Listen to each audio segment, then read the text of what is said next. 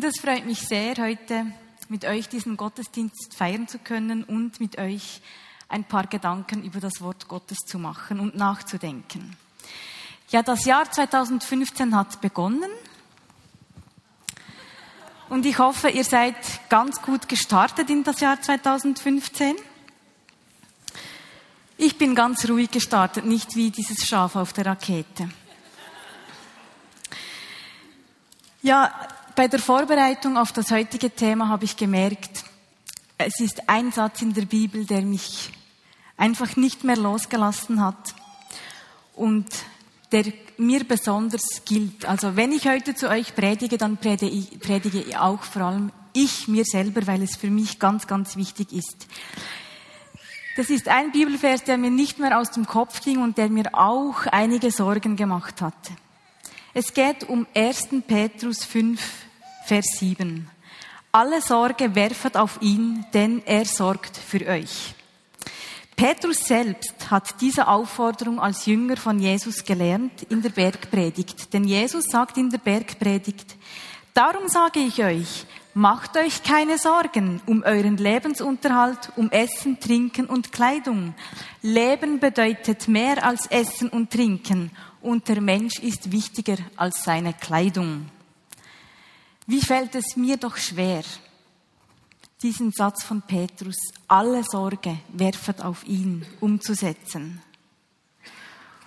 Und es freut mich sehr, diesem Vers einmal ein bisschen auf den Grund zu gehen und mit euch zusammen anzuschauen, was da verborgen liegt.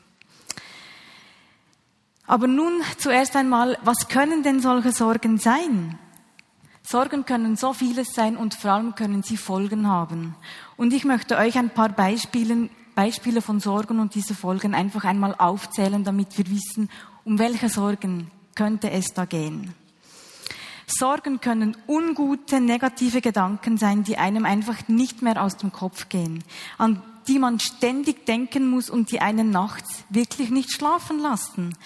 Meist sind es aber jedoch nur negative Befürchtungen hinsichtlich der Zukunft. Zum Beispiel, man hat Angst, dass im Job etwas nicht gut läuft. Man hat Angst vor einer Prüfung. Man hat Angst oder man, man macht sich ganz fest Gedanken um schlechte Beziehungen, was da alles noch passieren könnte, dass es noch schlechter läuft. Oder einfach, dass einem etwas Schlechtes widerfahrt im Leben. All das kann uns so sehr beschäftigen und uns die Freude am Heute wirklich rauben. Oder Sorgen können auch negative und ängstliche Vorahnungen sein, indem man denkt, ach, heute passiert sicher wieder etwas Schlechtes oder ich werde bestimmt einen Unfall bauen, ah, heute hat sicher der Zug wieder Verspätung. Auch solche Sorgen können die Begeisterung für das Leben nehmen. Oder Sorgen, die deine Zeit stehlen. Ich war neulich im Zug und er hatte wirklich Verspätung. Und ich habe mich so aufgeregt und ich habe mir solche Sorgen gemacht, weil meine Mutter bereits losgefahren ist mit meinem kleinen Jungen, um mich abzuholen. Vielen Dank. Und ich habe mir solche Sorgen gemacht, weil ich sie nicht telefonisch erreichen konnte. Und was hat es mir gebracht? Es hat meine Zeit geraubt und es hat mich in eine Unruhe gebracht. Ich war dann ganz nervös und unruhig und sehr, sehr aufgeregt. Also, eine solche Sorgen kann dir die Zeit stehlen. Es gibt aber auch Sorgen, die dich krank machen können. Wenn du dich in Gedanken so sehr mit etwas beschäftigst und dann wirkt es sich auf den Körper aus und dann kann es deinen Körper wirklich schwächen und dich krank machen. Oder du kannst zum Beispiel immer sagen, ach, das macht mich krank, diese Situation. Da komme ich nicht drüber hinweg oder das ertrage ich nicht. Und das kann dann wirklich auch bis zum Körper gehen, dass du dann wirklich krank wirst.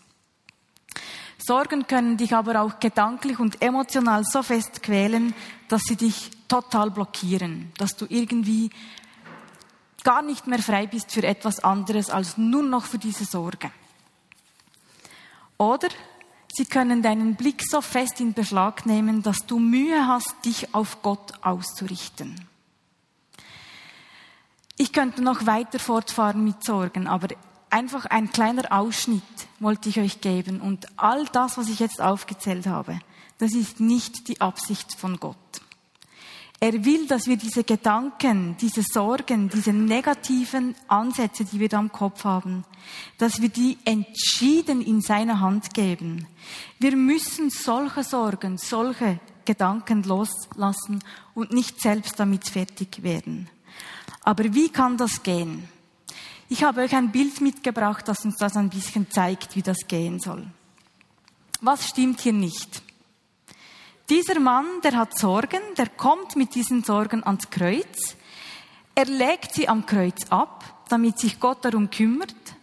Doch als er wieder geht, nimmt er die Sorgen wieder mit. Und wir müssen lernen, die Sorgen nicht nur abzuladen am Kreuz, sondern wegzuwerfen zum Kreuz hin. Werfet die Sorgen auf ihn. Und wir lesen in der Bibel an mehreren Stellen, dass wir diese Sorgen wirklich Gott hingeben, wegwerfen sollen. Wir lesen auch, Sorget euch also nicht um das, was morgen sein wird, denn der morgige Tag wird für sich selbst sorgen. Die Plagen von heute sind für heute genug. Das lesen wir in Matthäus 6, 34. Auch Markus erzählt uns von Sorgen. Er sagt uns, doch dann gewinnen die Sorgen ihres Alltags, die Verlockungen des Reichtums und andere Begierden die Oberhand und ersticken das Wort, es bleibt ohne Frucht. Könnte es sein, dass wir Gott ungehorsam sind, wenn wir uns also Sorgen machen? Ist es nicht so, dass wir durch unsere Sorgen Gott nicht zutrauen und vertrauen, dass er sich um uns kümmert und uns versorgt in allen Lebensbereichen. Ich denke, es ist sehr wichtig, dass wir lernen, die Sorgen weit von uns zu Gott hinzuwerfen, damit er sich um sie kümmern kann. Keine Sorge ist Gott zu groß, um damit fertig zu werden. Und wenn wir weit genug werfen ans Kreuz, dann fällt es uns auch viel leichter, sie dort zu lassen, anstatt wie dieser Mann sie wieder mitzunehmen. Doch wie wirft man Sorgen zum Herrn hin? Ich möchte euch das veranschaulichen an einem praktischen Beispiel. Ich möchte euch das einmal demonstrieren. Ich habe nämlich ein paar Sorgen mitgebracht. Sorgen in Form von Bällen. Nehmen wir einmal an, das wären Sorgen von mir. Und die muss ich jetzt loswerden. Ich muss die ans Kreuz bringen. Werfen will ich die. Nehmen wir an, dort hinten wäre das Kreuz. Jetzt müsst ihr alle aufpassen, damit ihr diese Sorgen nicht an den Kopf bekommt. Deborah und Claudio, dort ist das Kreuz. Also ich nehme die Sorge und werfe sie ans Kreuz. Weg ist sie. Die ist ein bisschen leichter, die Sorge. Weg ist sie. Nicht ganz geschafft. Und das ist eine ganz aufgeblähte Sorge. Viel Luft, nichts dahinter. Die geht leicht. Also, meine Sorgen sind weg. Meine Bälle, eigentlich sind es gar keine meine Bälle. Es sind richtige Bälle. Sie gehören nicht mir. Bitte wirft sie nicht weg. Ich brauche sie wieder. Aber die Sorgen, die wird man so los. Also, das, das ging jetzt sehr leicht, aber wie wird man diese Gedanken, diese Sorgen, die man im Kopf hat, wie wird man die los, wenn man schlaflose Nächte hat, wenn einem einfach das alles nur noch dreht? Ich möchte mit euch einfach ein paar Punkte anschauen, die mir hier ganz wichtig geworden sind. Der erste Punkt ist das Gebet. Ich glaube und ich bin überzeugt, dass es für uns ganz wichtig ist zu beten. Damit meine ich, dass wir durch den ganzen Tag hindurch einfach in Connection sind, mit Jesus in Verbindung. Jesus, hilf. Jesus, hilf, ich muss noch ein Geschenk haben. Jesus, hilf, was soll ich tun? Was soll ich antworten? Jesus, hilf, wie soll ich reagieren? Mein Mann und ich, wir beten regelmäßig, Jesus, hilf, wir brauchen einen Parkplatz. Wenn wir an den Gottesdienst kommen, ist das ein regelmäßiges Gebet jeden Sonntag. Jesus, hilf. Jesus, hilf. Und somit beten wir den ganzen Tag. Aber was auch ganz wichtig ist, ist die Zeit mit Gott selbst. An einem Ort, wo du dich zurückziehen kannst. Einem Ort der Begegnung, wo du Zeit mit Gott verbringst. Das kann am Abend sein im Bett. Das kann während dem Autofahren sein, wo du ungestört, unbemerkt, laut Gott alles hinlegen kannst, alles sagen kannst, was dich bedrückt, wie du dich fühlst, um was du dich sorgst. Das kann aber auch auf einem Spaziergang sein, in der Natur. Das kann auf dem stillen Örtchen sein. Das kann am Morgen früh sein, wenn noch alles still und dunkel ist. Wichtig ist, dass du einen solchen Ort hast, wo du Beziehung pflegen kannst mit Gott. Diese Orte müssen wir doch jedoch bewusst suchen und wählen. Mein Ort ist frühmorgens, wenn noch alles still ist, alles schläft, es noch ein bisschen dunkel ist und wenn ich nach draußen schauen kann und zusehen kann, wie es morgen wird und wie Gott die Sonne aufgehen lässt. Das erfordert aber, dass ich aus dem warmen Bett heraussteige, dass ich in die Küche gehe, an meinen Ort, dass ich mich aus dem Bett wage, vielleicht wenn ich eine schwierige Nacht gehabt habe, nicht gut geschlafen habe. Und ich kann euch ehrlich sagen, es gelingt mir noch nicht jeden Tag. Aber ich bleibe dran und ich bin dran, es jeden Morgen zu versuchen. Und dann müssen wir das Gute, das Gott vorhat, in meinem Leben und in deinem Leben anfangen zu proklamieren. All die Verheißungen, die Gott für uns bereithält, Frieden, Ruhe in unseren Herzen, Freude, Zufriedenheit, Versorgung, Kraft, Mut, Ausdauer, Durchhaltewille. Glauben wir das? Glauben wir, dass Gott solche Verheißungen für uns parat hat und bereithält und uns auch geben will? Wir müssen Hoffnung in unsere Gebete bringen. Hoffnung in unsere Sorgen, Hoffnung in unsere negativen Gedanken, indem wir laut aussprechen, dass wir glauben, dass es gut kommt, dass wir glauben, dass Jesus am Kreuz gesiegt hat und wir auch teilhaben können an diesem Sieg, dass wir glauben, dass Gott sich um das Problem kümmert, dass wir glauben, dass Gott uns liebt, trotz Problemen, trotz Schwierigkeiten. Das ist Glaube. Und wenn wir das jeden Tag machen, können wir dann entspannt und ruhig sein im Wissen, dass Gott sich tatsächlich um das Problem kümmert oder uns eine Lösung gibt. Und währenddessen können wir getrost warten und uns um sein Reich kümmern. Gott verspricht uns nämlich, dass wir, wenn wir uns um sein Reich kümmern, um seine neue Welt, dass er sich dann um uns kümmern wird. Wir lesen das in Lukas 12, 31. Sorgt euch vor allem um Gottes neue Welt, dann wird er euch mit allem anderen versorgen. Ja, und so können wir entspannen, denn wo sind unsere Sorgen besser aufgehoben als bei Gott? Unsere Seele kann zur Ruhe kommen, unsere Seele kann entspannen. Wir können sozusagen unsere Seele in den Urlaub schicken. Unsere Seele muss nicht genervt sein. Sie muss nicht aufgebraucht, nervös, zornig, ungeduldig, eifersüchtig oder negativ sein. Nein, wir können entspannen.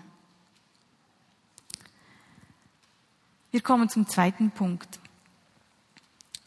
Mir wurde auch wichtig, dass neben dem Gebet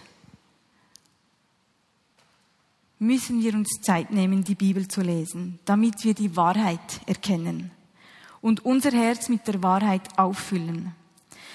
Und meine Erfahrung ist auch, dass man die Wahrheit am besten auch laut ausspricht. Auch wenn es komisch ist, müssen wir wissen, das hat Kraft. Ich erinnere mich an einen Morgen, da lief alles drunter und drüber. Ich war im Badezimmer, alles, was ich anfasste, fiel mir aus der Hand. Mein Sohn übergab sich. Und dann kam mir in den Sinn, wir haben einen Teufel, der will, dass Chaos herrscht und dass ich mich aufrege. Und dann habe ich ganz laut gesagt, in Jesu Namen, es soll Ruhe einkehren. Ich habe proklamiert und innerhalb weniger Zeit war alles ruhig und der ganze Morgen verlief dann ohne weitere Probleme. Das war für mich ein mega cooles Erlebnis, das so zu erleben. Ich habe gemerkt, das hat Kraft. Und das hat übrigens auch David gemacht, als er gegen Goliath ankämpfte. Der kleine David aus dem Alten Testament hat nämlich gegen den großen Goliath gesiegt, indem er proklamiert hat. Er hat dem König Saul vorausgesagt, der Herr, der mich von den Löwen und Bären errettet hat, der wird mich auch erretten von diesem Philister.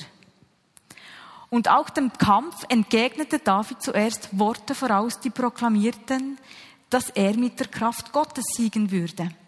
Und was sagt uns das? Ja, es ist wirklich ungeheuer wichtig, dass wir die Wahrheit proklamieren. Laut, mit unseren Worten. Und dass wir den Lügen laut die Wahrheit entgegenhalten. Dass wir unseren Gefühlen die Wahrheit aufsagen, damit diese sich der Wahrheit unterordnen. Gefühle können uns manchmal so sehr täuschen und uns von Gott, von der Wahrheit weglocken.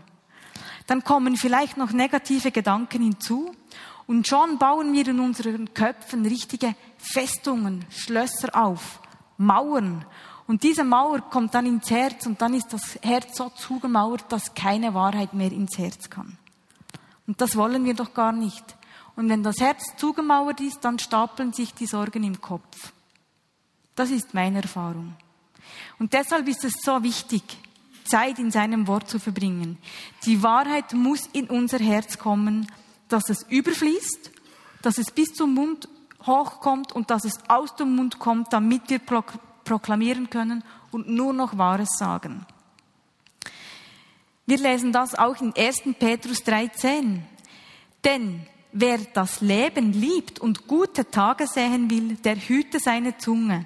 Kein böses Wort und keine Lüge verlasse seinen Mund. Und deshalb es ist so wichtig, dass wir die Lügen aufdecken und die Verblendungen ans Licht bringen. Es fällt mir auch ungeheuer schwer. Es sind, glaube ich, keine zwei oder drei Tage her. Da habe ich meiner Schwägerin gesagt, ja, wenn du betest, dann nützt es. Aber wenn ich bete, dann habe ich das Gefühl, es nützt nichts.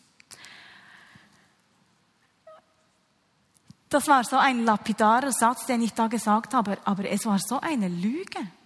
Und meiner Schwägerin und mir, uns ist das, das beides dann nachgegangen, so dass ich um Mitternacht eine SMS von ihr bekommen habe und sie hat mir dann einfach ganz lieb darauf hingewiesen, hey Elian, das stimmt einfach nicht. Denk nochmal darüber nach, das stimmt doch nicht. Und ich konnte ihr dann zurückschreiben, ja, ich weiß, du hast recht. Und ich, das ist genau das, was ich doch auch noch am Sonntag euch auch mitteilen will. Und jetzt erfahre ich das auch noch gerade so eins zu eins.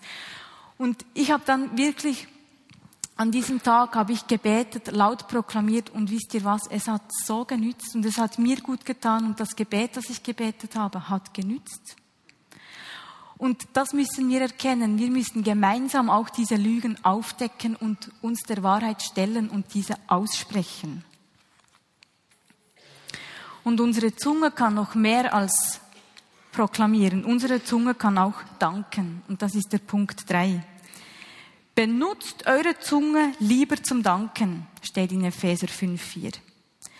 Ich würde gerne sagen, dass ich immer eine dankbare und positive Haltung und Einstellung zum Leben habe und jeden Tag ohne Sorgen bin, aber das ist leider nicht so. Es gibt viele Tage, an denen mein Kopf einfach negativ denkt und sich Sorgen über die Zukunft macht. Da sehe ich oft einfach Negatives und ich lasse diesem Negativen manchmal auch freien Lauf. Und wenn ich nicht täglich meine Zeit mit Gott verbringe und mich bewusst auf ihn ausrichte, ihm bewusst Danke sage, mir bewusst werde, er ist da, er meint es gut mit mir, er ist mit mir, er liebt mich, sehe ich viel eher das Fehlerhafte in meinem Leben als das, was in Ordnung ist. Und ich denke, so geht es vielleicht nicht nur mir so, sondern vielleicht geht das euch manchmal auch so, dass ihr negativ denkt, dass ihr dann so in eine Negativspirale kommt, dass ihr Mühe habt, positiv zu sein und dankbar zu sein. Doch eine positive und dankbare Haltung hat einfach auch eine so große Kraft. Denn wenn ich einmal anfange zu danken und das Gute sehe und für all das Gute Danke sage im Leben, dann kann ich fast nicht mehr aufhören. Denn alles, was gut ist in, in meinem Leben, das tut Gott. Und das tut er auch in deinem Leben. Und statt dieser Negativspirale, die einem so nach unten zieht, gibt es eine Aufwärtsspirale, die einem zu Gott hinzieht.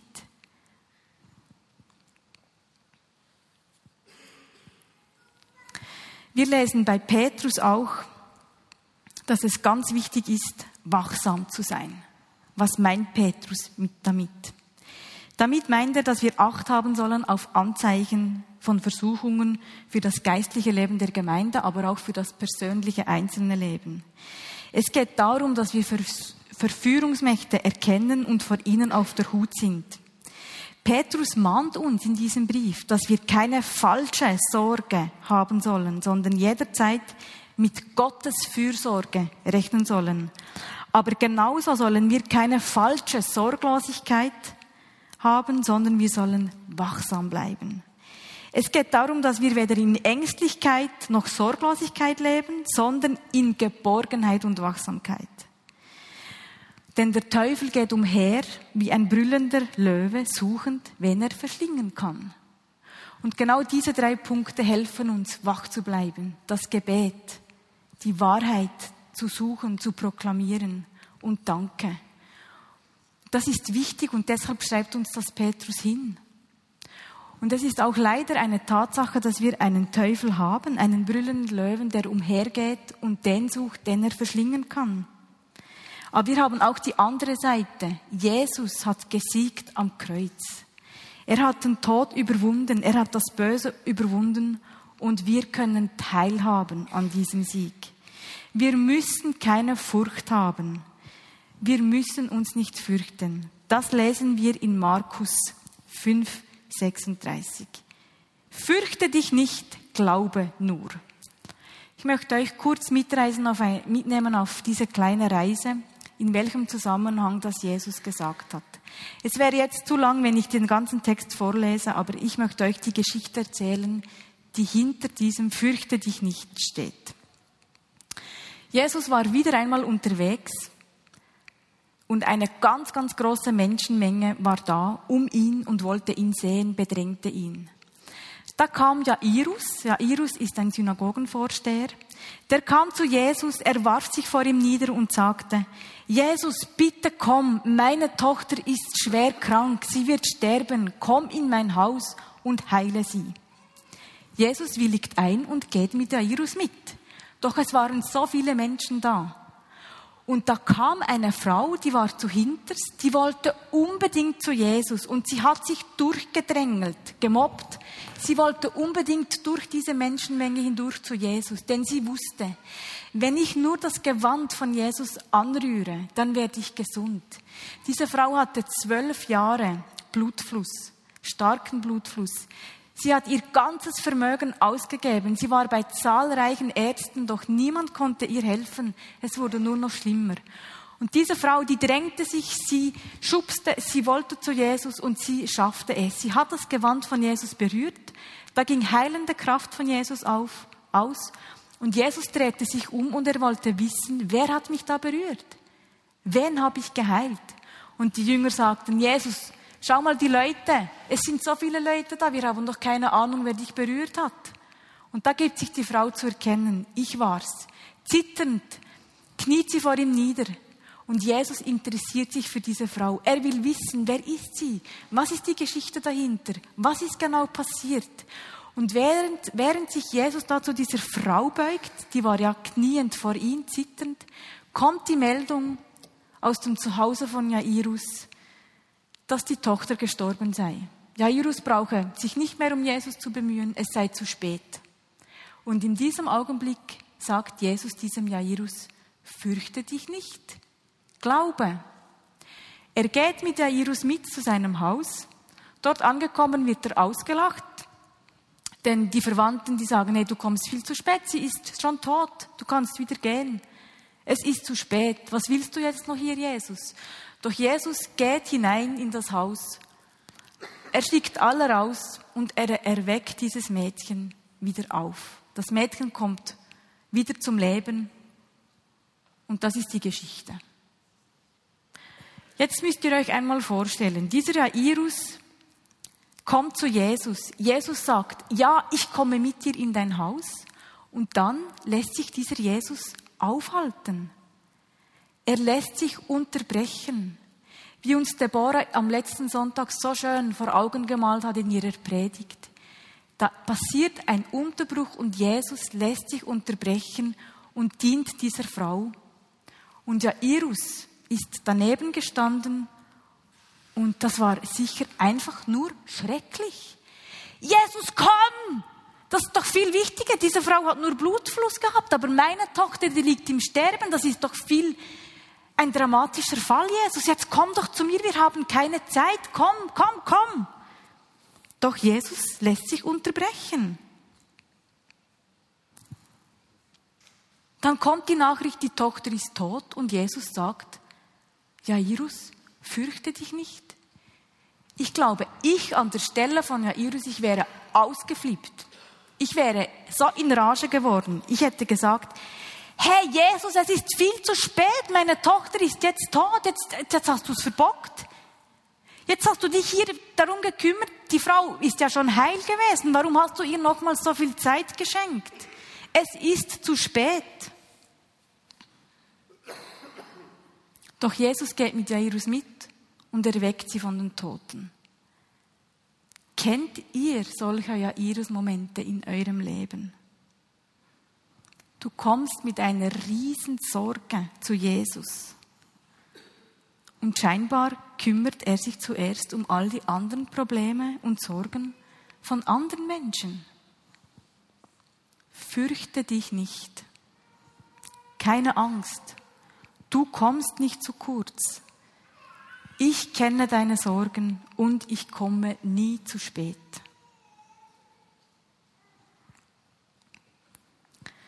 Mein fünfter Punkt ist auch ein wichtiger Punkt. Das ist einer, mit dem habe ich ehrlich gesagt manchmal auch zu kämpfen. Wir alle, wir kennen die Zeiten von wirklich besonderen Schwierigkeiten und Herausforderungen, die das Leben stellt. Es gibt Zeiten, da muss man einfach durch durchhalten, durchgehen, durchschreiten und Gott blind vertrauen. Und den Blick nach oben zu Jesus gehalten haben. Im Wissen, Jesus hat gesiegt. Ich empfinde, dass in diesen Zeiten vor allem die Gefahr besteht, dass man sich zurückzieht. Dass man vielleicht nicht mehr in den Gottesdienst kommt, dass man nicht mehr an Kleingruppentreffen teilnimmt, dass man sich nicht mehr in christliche Gemeinschaft begibt. Und anfangs hat man vielleicht den Eindruck, hey, das hilft mir, ich, es geht mir ja so schlecht und ich bin einfach wöller, woller, wenn ich zu Hause bin und das tut mir einfach gut.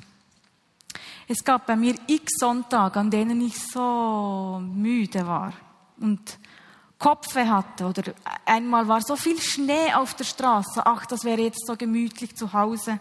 Man könnte ja auch einen Unfall bauen. Das ist dann wieder eine, eine negative Sorge, die man dann einfach hat, oder? Vor zwei Wochen hat sich unser acht Monate alter Sohn die Finger verbrannt. Ich habe nicht aufgepasst und er hat seine Hand wirklich in den kochend heißen Brei gesteckt. Das war eine Blase vom Ringfinger aus, den ganzen Finger und auch am Mittelfinger. Es war schrecklich. Und ich wollte nur noch weinen und zu Hause sein. Echt. Ich habe meinem Mann gesagt, ich brauche Ruhe. Ich, ich kann nicht und unser Sohn braucht auch Ruhe. Und mein Mann hat uns beide mitgenommen an den Gottesdienst. So, es braucht eine Entscheidung, an den Gottesdienst zu gehen. Gemeinsam Gott zu suchen, ihn anzubeten, und vor allem gemeinsam Schwierigkeiten und Nöte zu teilen, einander zu trösten, einander ermutigendes, auferbauendes zu sagen, miteinander und füreinander zu beten. Das macht doch Gemeinschaft aus. Ich kam an den Gottesdienst und anstatt zu Hause, da liefen meine Tränen halt hier weiter im Gottesdienst, oder? Die konnte ich nicht abstellen. Ich war so am Boden zerstört, dass mein Junge, dass ich nicht aufgepasst habe. Aber genau hier liegt ein Geheimnis. Wenn wir uns entscheiden, in diese Gemeinschaft zu kommen, dann geben wir Gott und anderen die Möglichkeit, uns zu dienen, an uns zu wirken. Und wir können anderen dienen. Und in diesem Geben und Nehmen liegt ein Geheimnis, dem wir uns immer wieder neu ausliefern müssen. So kann ich Gott immer wieder die Gelegenheit geben, an mir zu wirken durch andere Menschen.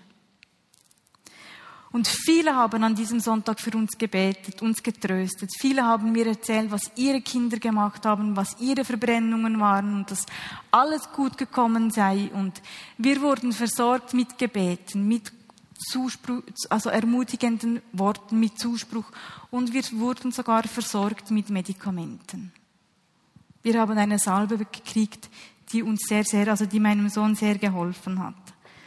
Kein Rückzug, komm in die Gemeinschaft, das ist wichtig. Und der letzte Punkt, Herausforderungen und Schwierigkeiten im Leben, die kommen und gehen. Manchmal, wenn eine Herausforderung weg ist und man das Gefühl hat, endlich Ruhe zu haben und wieder tief und gut atmen zu können, kommt schon die nächste. Wie ein Zug nach dem anderen rollen die Herausforderungen manchmal durch unser Leben.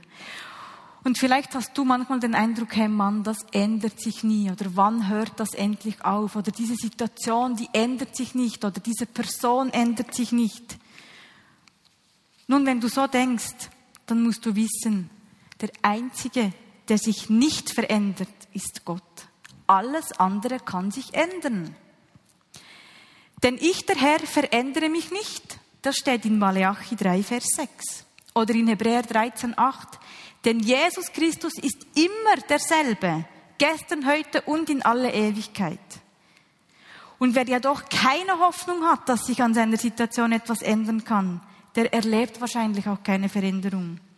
So oft ertragen oder tragen wir Dinge mit uns herum, die wir eigentlich gar nicht tragen müssten, wenn wir auf Gott hoffen würden, anstatt auf all die Umstände zu schauen, die wir nicht kontrollieren können. Und wir können uns am Leben freuen, wenn wir es wollen, aber wir müssen fest glauben, dass es Gottes Wille für dich und für mich ist, beständige Freude zu erleben. Und wir sollten uns entscheiden, in dieser Freude zu leben, denn sie ist wichtig für unsere geistliche, für unsere emotionale und für unsere körperliche Gesundheit. Gott verändert sich nicht. Gott liebt immer gleich. Er ist immer gut. Er ist unveränderlich. Und er kann dich und mich und unsere Situation und unser Problem verändern oder eingreifen.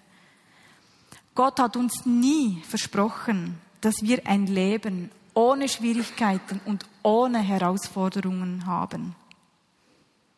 Aber was er uns versprochen hat, das ist sein Friede.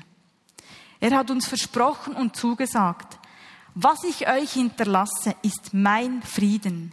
Ich gebe euch einen Frieden, wie die Welt ihn nicht geben kann. Und zusammenfassend kann ich sagen, suche Zeit und verbringe Zeit mit Gott im Gebet. Suche nach der Wahrheit. Proklamiere laut, bete laut, sprich Wahrheiten laut aus. Lass die Wahrheiten in dein Herz kommen.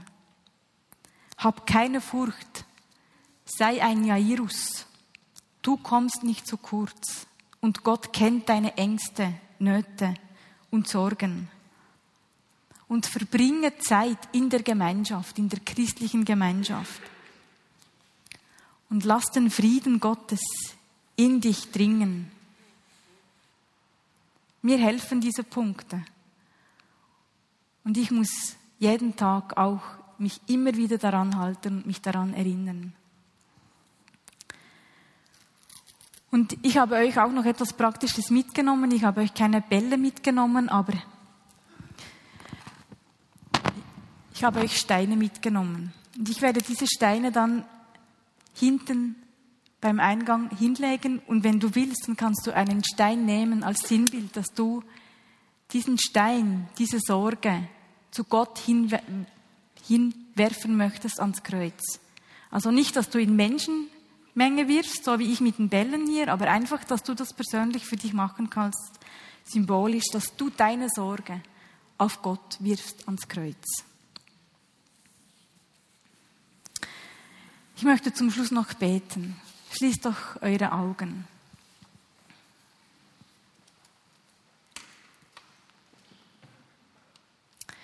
Jesus, und ich danke dir, dass du jedes von uns ganz genau kennst. Und Jesus, du kennst Jede einzelne Sorge, jede einzelne Not von uns. Und Jesus, ich danke dir, dass heute ein Neubeginn passieren kann. Ein Neubeginn, wo wir neu lernen, die Sorgen bei dir abzuwerfen, dass sie bei dir sind. Dass wir in Frieden, in Ruhe sein können, im Wissen, du kümmerst dich darum. Lass uns die Lügen in unserem Leben erkennen. Lass uns die Wahrheit entgegenhalten. Und Jesus, ich danke dir auch, dass du uns Mut, Kraft, Ausdauer und Glauben gibst, damit wir ein Leben führen können, wo wir einfach Frieden ausströmen und dich sichtbar machen können, egal wie unsere Umstände sind. Du hilfst uns tragen. Du kümmerst dich um uns. Auch wenn wir Schwieriges im Leben haben. Auch wenn eine Situation über Jahre sich nicht verändert.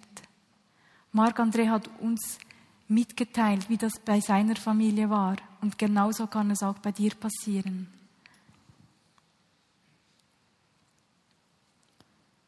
Und Jesus, wir bekennen, dass wir an diesen Orten, wo wir schon so lange das Gefühl haben, da ändert sich nichts, proklamieren wir, es kann sich etwas ändern. Der Einzige, der sich nicht ändert, bist du. Alles andere kann sich ändern. Und dafür danke ich dir, Jesus, dass du derjenige bist, der Veränderung schenkt, schenkst. Danke, dass wir dir vertrauen können. Und danke, dass du es immer gut meinst mit uns.